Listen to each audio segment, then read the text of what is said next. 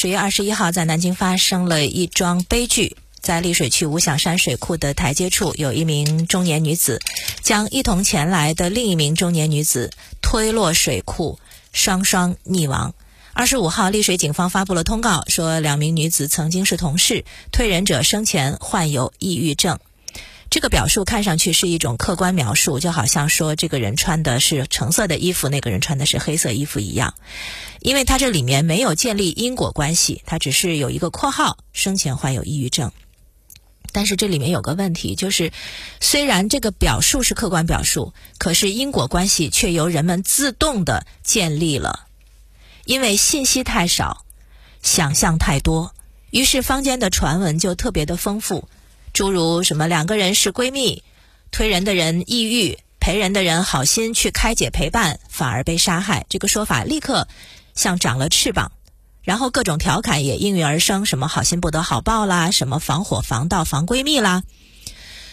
同时，抑郁症患者是不是很危险之类的之类的讨论也开始不绝于耳，以至于媒体不得不采访心理学家来解释抑郁症患者会不会自杀或者杀人。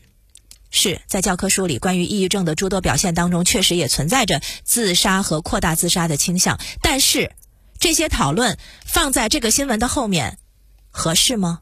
不奇怪吗？这起杀人案的动机是什么？两个人究竟是什么关系？之前他们在谈论什么？曾经有过什么过往？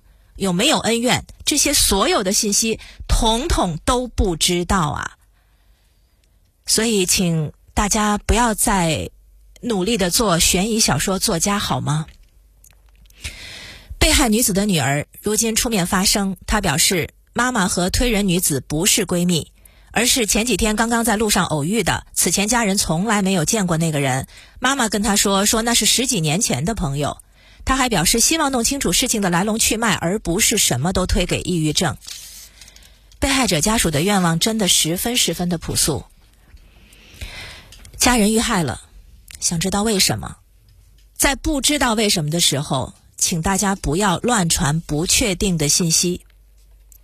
坦率的说，我真的不知道最后是不是一定能够找到那个人推人的动机啊。行为是特别容易判定的，可是动机明确起来是非常难的。如果不明确杀人者，那么在破案的过程当中，动机其实是线索。很多时候。在破案的过程当中，就了解了杀人的动机。但是现在反过来了，杀人者是非常明确的，因为旁边的摄像探头拍到了一切。那么，是不是一定能够倒推出动机？当然，不排除最后可能爆出当事者的某些书面文字。如果这些都没有，那么我说一个最坏的可能性，就是不排除咱们永远也不知道，到底是这个事情为什么发生。真实的生活和小说有一个最大的不同之处，就是小说里头你可以找到答案，真实生活难免遗憾。如果不能够满足家属的第一个愿望，那么请满足他们的第二个愿望，就是不要乱传不确定的信息。这桩悲剧我们知道的真的是太少太少了，不要给这样一桩悲剧脑补各种不存在的剧情。就算你脑补，你在自己的脑子里想想就好了。不要把它发到社交媒体上。家属说：“不要把这件事情推给抑郁症。”这话说的是多么的中肯啊！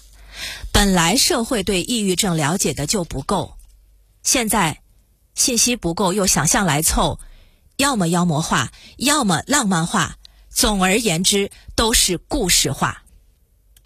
说真的，社交媒体、自媒体如此发达。它让我们学会了在每一个新闻后面留言、发表观点、发表议论。